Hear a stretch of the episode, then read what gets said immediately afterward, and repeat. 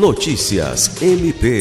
O Ministério Público do Estado do Acre, por meio da Promotoria de Justiça Especializada de Defesa da Educação, obteve decisão favorável do Poder Judiciário ao pedido de disponibilização de profissional de apoio adequado para uma criança com transtorno de espectro autista, matriculada na rede pública de Rio Branco.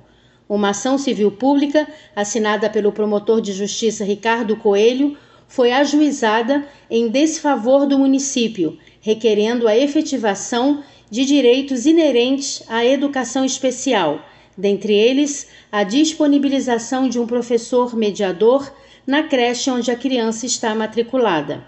No documento, o promotor de justiça explica que a ação civil pública foi ajuizada após a mãe da criança procurar o MPAC solicitando providências para suprir as necessidades do filho referente à educação especial. A desembargadora Eva Evangelista determinou que a Prefeitura Municipal de Rio Branco disponibilize o professor mediador conforme prescrição médica, no período de 15 dias. Lucimar Gomes, para a Agência de Notícias do Ministério Público do Estado do Acre.